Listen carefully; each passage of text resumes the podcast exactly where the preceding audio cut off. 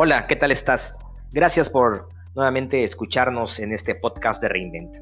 Mira, antes que se me olvide, te platico que tenemos un canal en YouTube que se llama Reinventa Consultores, donde podrás encontrar diversos temas, aparte de los que puedes escuchar aquí en este podcast.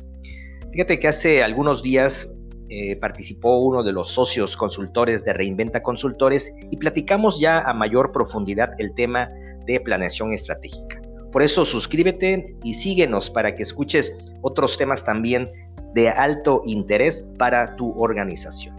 Ahora bien, hoy me gustaría platicarte acerca de un modelo de gestión para lograr esa atención, ese servicio que se encaminen hacia la venta que todos deseamos. Este modelo de gestión es el Customer Experience. Ya te lo había comentado en otro podcast, pero hoy voy a procurar ser un poco más profundo en este tema. El Customer Experience es una de las maneras más sólidas y consistentes para diferenciarte y genera, por supuesto, una ventaja competitiva en tu empresa, en tu mercado. Es este Customer Experience em, va más allá que este producto o este precio que tú das lo vive tu cliente, lo vive tu consumidor, lo siente, es empático hacia tu consumidor, hacia tu mercado, hacia tu producto, hacia tus colaboradores. Hay un engagement cuando tú logras trabajar de manera adecuada con este Customer Experience. Y como es un modelo, es un procedimiento, hay formas para poder diseñar esta forma de gestionar a través de las experiencias hacia tu cliente. Son varias etapas, son cinco o siete etapas. Te voy a resumir algunas. Primeramente, debes de trabajar con el análisis y conocimiento de tu cliente, de tu producto, de tu mercado, tu competencia, tus colaboradores. En este punto, se sugiere trabajar a través del modelo Canva, ese modelo Canva tan conocido como propuesta única de valor. Si no la tienes, redefínela. Créeme que hay organizaciones que consideran seguir actuando y ejecutando como lo hacíamos hace tres meses, hace un año o más.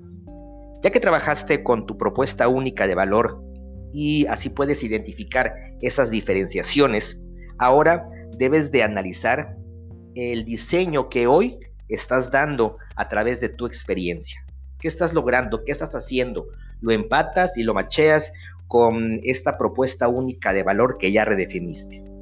Posteriormente, logras diseñar prototipos, planes y propuestas de mejoras, es decir, ya vas a diseñar esa experiencia deseada.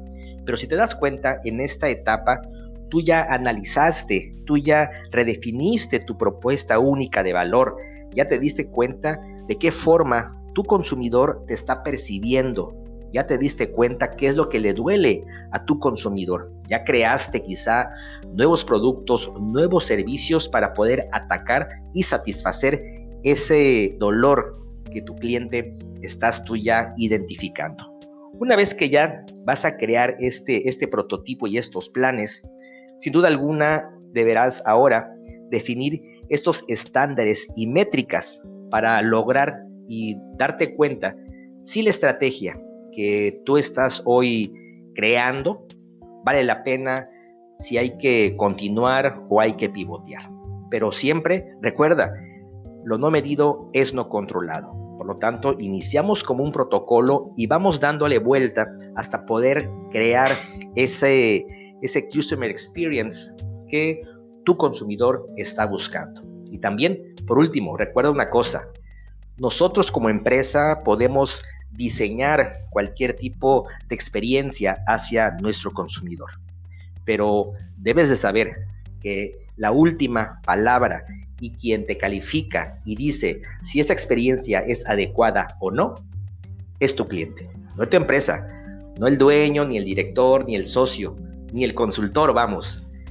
La última palabra la tiene tu consumidor. Pero bien vale la pena experimentar y lograr este, este modelo de gestión.